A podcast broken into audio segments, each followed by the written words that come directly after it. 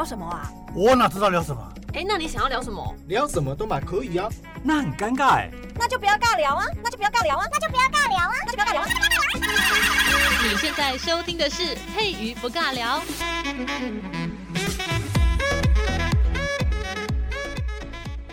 Hello，这里是佩瑜不尬聊，是佩瑜。今天在节目当中要光明正大的讲难听话了哈。今天要讲的难听话叫做毛病哈。毛病这个在日常生活当中哦，其实出现的频率还蛮高的。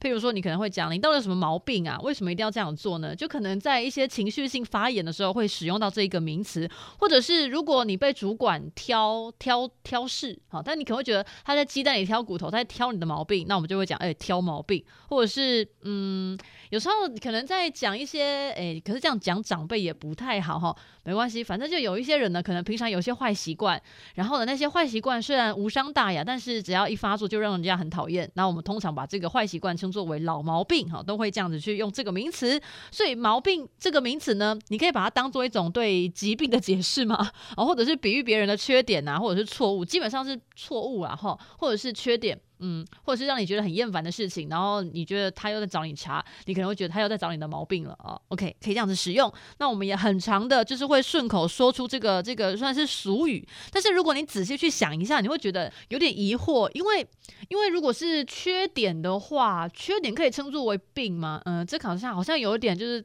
过度强调。但是跟毛到底有什么关系？为什么缺点你会把它叫做毛病？我们可以把缺点称作为病啊，这样可以去形容它。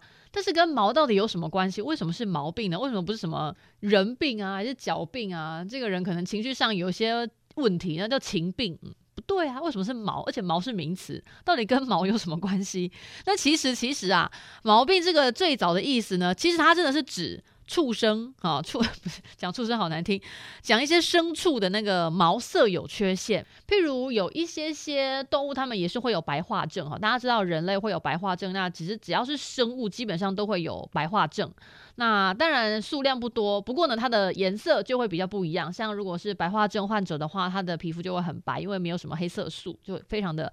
白，然后头发也是白的，皮肤也很白，这样子，然后颜色的那个眼珠子的颜色也蛮淡的。那如果是动物的话，它就是会整个白白的哈。如果大家很好奇白化症的话，可以上网找一些动物的图片，像有些得了白化症的，可能有乌龟啊、呃老鼠啊、袋鼠啊、狮子啊、蜥蜴啊，还是、嗯、爬虫类也会有哦。那个那个牙齿很多的鳄鱼哈，这个也会有白化症。那其实白化症它就是这种先天的遗传性疾病啦，就是患者呢就会缺乏那个色素细胞或者是黑素细胞所制造的那个黑色素。像像人类的色素细胞就主要存在于皮肤、毛囊跟眼睛，所以你如果有遇过一些白化症的患者，你会发现哦，他的就是眼睛颜色也很淡这样子。那这个色素细胞它制造的黑色素的功能是不是有办法正常运作？就跟酪氨酸酶是的那个它的活性是有密切相关，就是酪氨酸酶，它的活性很重要，它是一个一个原料。那形成黑色素的那个生化反应的起始步骤，就是要看我们的酪氨酸哈。那如果呢，它的那个负责转换过程当中，这个酪氨酸酶如果出了状况的话，它就没有办法顺利制造出黑色素，所以白化症呢，就是会会会发生。那其实白化症到现在还是没有治愈的方法哦。那刚才说过了，就是嗯。对生活上会有一些些比较麻烦的状况啦。那其实有很多很多的生物哈，动物也都会有白化症，什么老鼠、蛇啊、袋袋熊、袋熊、老虎，还有兔兔哈，这个都会有。OK，好，我们再拉回来，今天要讲那个毛病的问题哈。所以毛病呢，它这个名词啊，它最早的意思就真的是指那个牲畜的毛色是有缺陷的。那它到底是从哪边发现这个人类呢？我们这个人类文明史上啊，开始使用这个名词，就从唐朝开始哦。唐朝的这个一位诗人叫李商隐哦，他又写了一本书叫做《杂传》然后《杂传》，然后这本书里面呢，就是有列了六个哈六项怕人知。什么叫怕人知？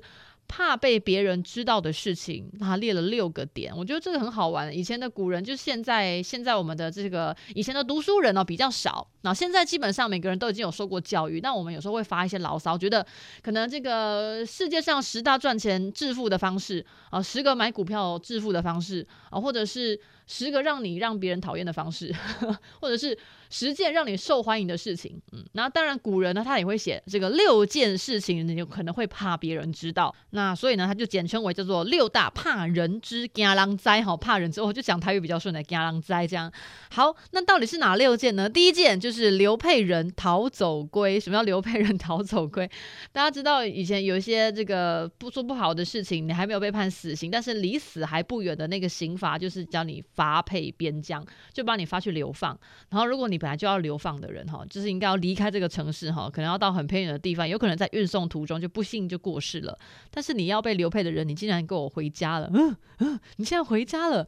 你回家会让人知道吗？但不行啊！你都已经被判要流放了，还给我回来哈！所以第一件事情叫做流配人逃走归哈，就是流配没有被流配哈，明明就要被流配，结果人家跑回家住，然后当然不能给人家知道，你给人家知道就上报朝廷说你这个没有去执行你的那个叫什么罪行哈，没有没有好好的去执行你应该受的罪这样。就是你应该被关起来都没有被关起来，然后逃狱这样哦，这样当然不能跟人家知道啊，对不对？给人家知道，你不就要继续 把你的应尽的这个义务哈，就是要被关这件事情，还是被流配边疆的这件事情要做完。所以，嗯，刘沛仁逃走归这个第一件不能让别人知道的事情。第二个，买得贼赃物哈，就是你买一些黑市的东西，呃，有可能不是黑市，但你是跟小偷啊还是强盗啊购买东西，你买的东西基本上就是赃物，是不义之法得来的东西，你怎么可以拿呢？对不对？你你既然跟他买了，你买了当然也不会跟人家讲说，哦，我跟你讲，我去跟某某强盗、跟某某小偷，就是买得这个东西，嗯，这个就不能跟别人讲哈，买得贼赃物。第三件就是也蛮严重的，叫做藏匿奸细人，应该很能够理解吧？就是你藏了一些不该藏，政府可能在抓的一些通缉犯哈，你把它藏在你家，你把它藏在你认识的地方，或者是你就是负责隐瞒这件事情，然后不让他就是让别人知道哈。当然也不能让别人知道，你当然让别人知道的话，那你怎么办？你就共犯，就是这个人应该要被抓的，然后要被关进监牢的，或者是他做了一些坏事，正在接受国家通缉，然后你就把他藏起来，藏在你家的仓库，藏在你家的家里面的，就是可能门板底下，还是什么，像那个哈利波特一样住在橱柜里面，哦，这样不行，对不对？当然不行啊，不能被别人知道哈，藏匿奸细人，然后再来就是同居私房续财物，什么意思？同居私房续财物，就是你跟别人。同样住在一起，但是你存了一些别人不应该知道的钱，私房钱。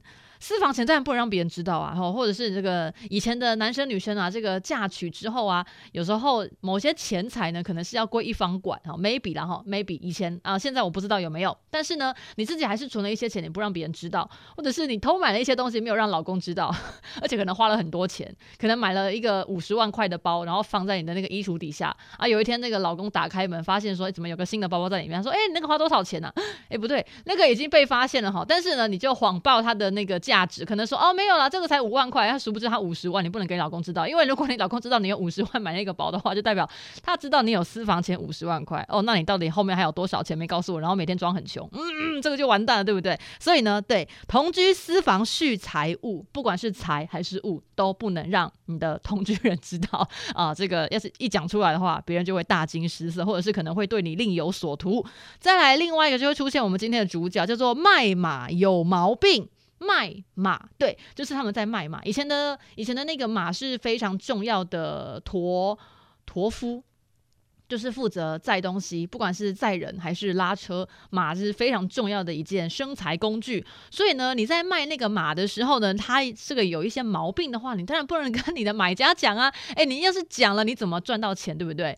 这个没办法，这个商人呢无奸不商啊，呃，所以呢 不行啦，不能无奸不商啦，还是要一些这赚钱还是要取之有道啊，对不对？就是小小的欺骗不对，不能欺骗，就是要双方开诚布公的这样子信心买卖，才可以是一个好的商家、好的店家，才可以打五星好评。所以。卖马有毛病，不行了哈，怕人知，惊人知，不行哈。所以以前的人呢，卖马如果有毛病的话，当然不会告诉买家，就会直接把这只马卖出去。好，再来第六个，刚才有说的是六大怕人知哈，去亲戚家避罪，这当然也不能跟别人讲啊。以前的人呢，可能做了一些不太好的事情，或者是可能官府呢，他们一些订定的规则有点不太讲人情，那这个时候呢，要去哪边避难啊？去朋友家避难。也是可以啦。如果你的朋友真的跟你好到，就是可以这样子，呃，可以当那个担保人，有时候可能比较难哈。但是亲戚可能就比较能够说得通，因为有血缘关系。毕竟以前人人还是很讲人情的。朋友之间没有血缘关系，那就要看你跟他的交情有多深。但是如果去亲戚家避难的话，应该好像。还比较说得过去，所以呢，嗯，不是避难哦，他讲的是避罪。你犯罪了之后，你可能犯了杀人罪、强盗罪，哈，这个可能奸奸夫淫啊，不是奸夫淫妇，你可能做了一些哈，这个天理不容的事情，要被抓去关起来了哈。政府正在悬赏你，那怎么办呢？你又不能躲在家里面，然后隔壁邻居可能会直接就上报朝廷说，哈，这个罪人就在我家隔壁，请来抓他。这个时候你怎么办？你会去亲戚家避罪。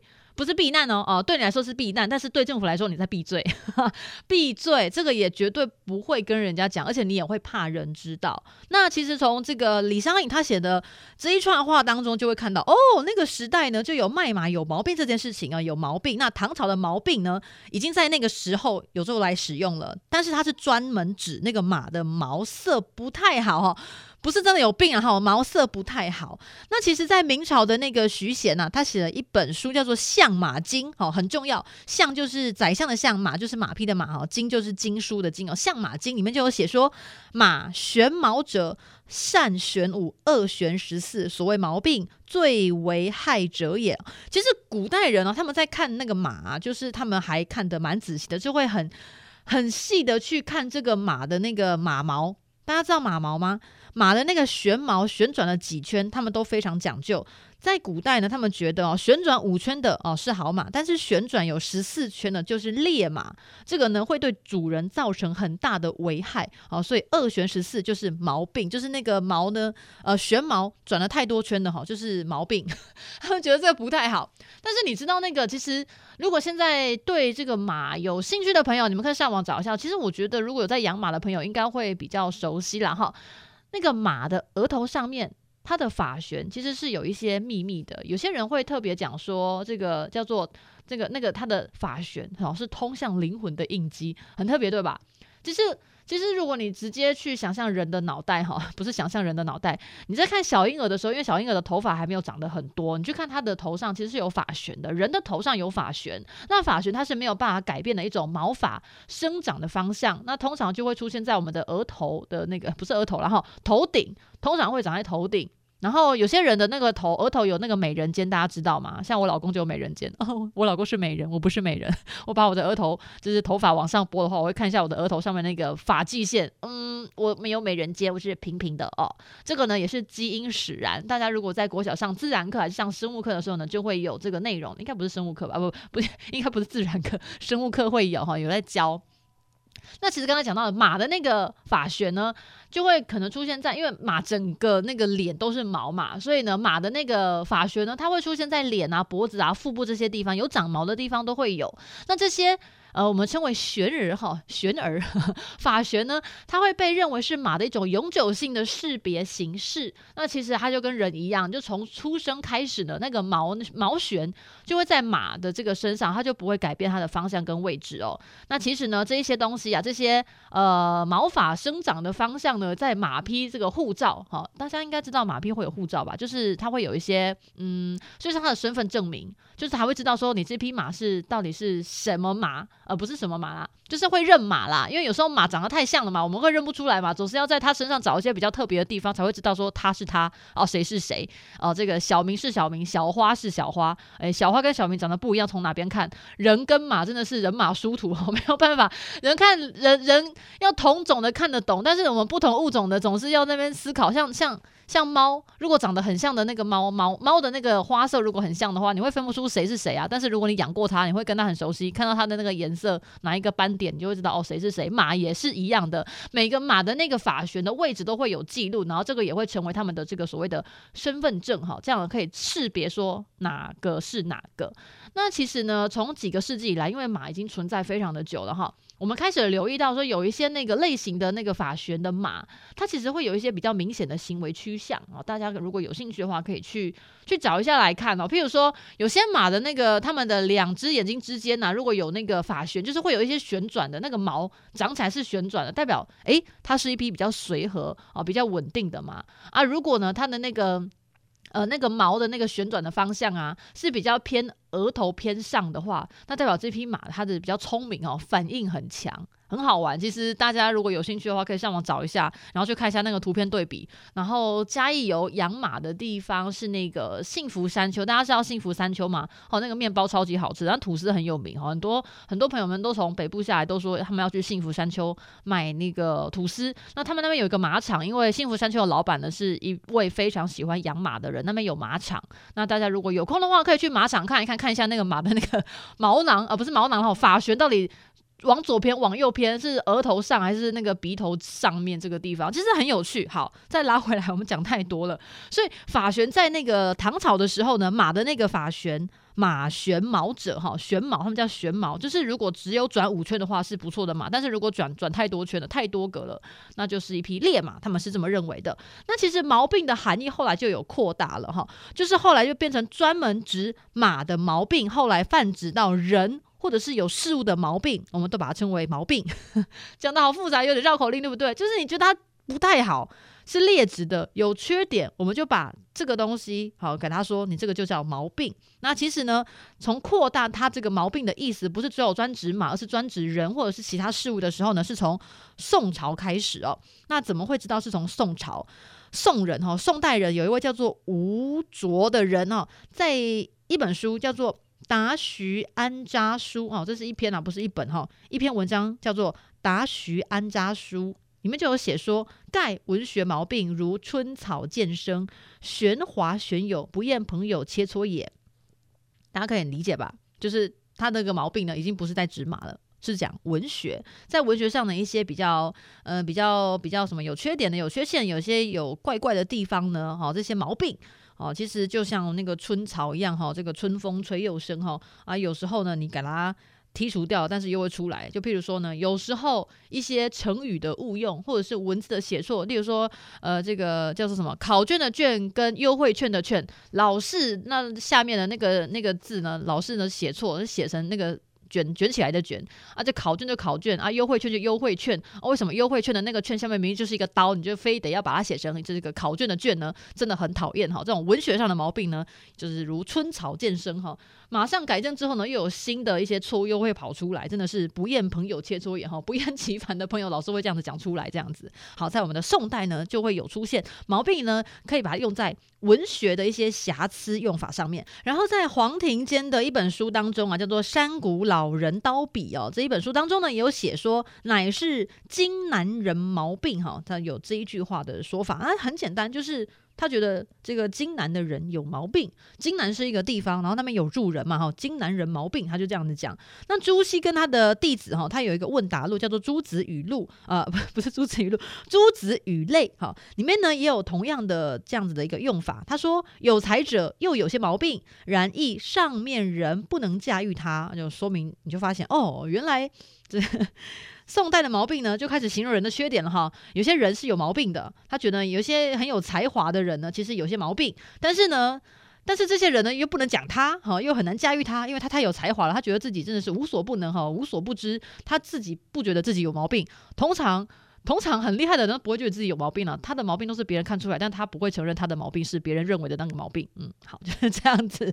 然后发现呢，用在人身上呢，毛病用在人身上，从宋朝的时候呢，就开始越来越多的文学家呢会使用这个名词，那就一直用到现在。我们这个毛病这个名词啊，已经失去了它原本的意思，就是指可能是这个牲畜的毛色有缺陷，可能指白化症，可能是它的那个。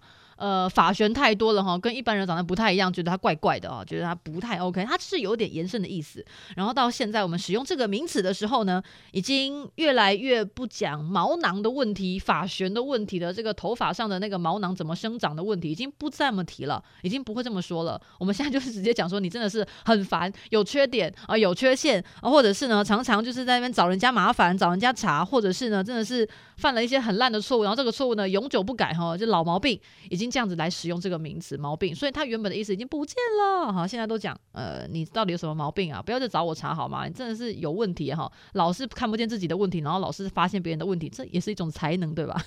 很奇怪。好哟，我们今天就先录到这边，讲毛病为什么跟毛有关？原来跟马有关哈！以前的人呢，对马非常的重视，要挑好的马，毛色也要对，毛囊的这个发展方向也要对哈，很酷。好哟，就先录到这边，拜喽。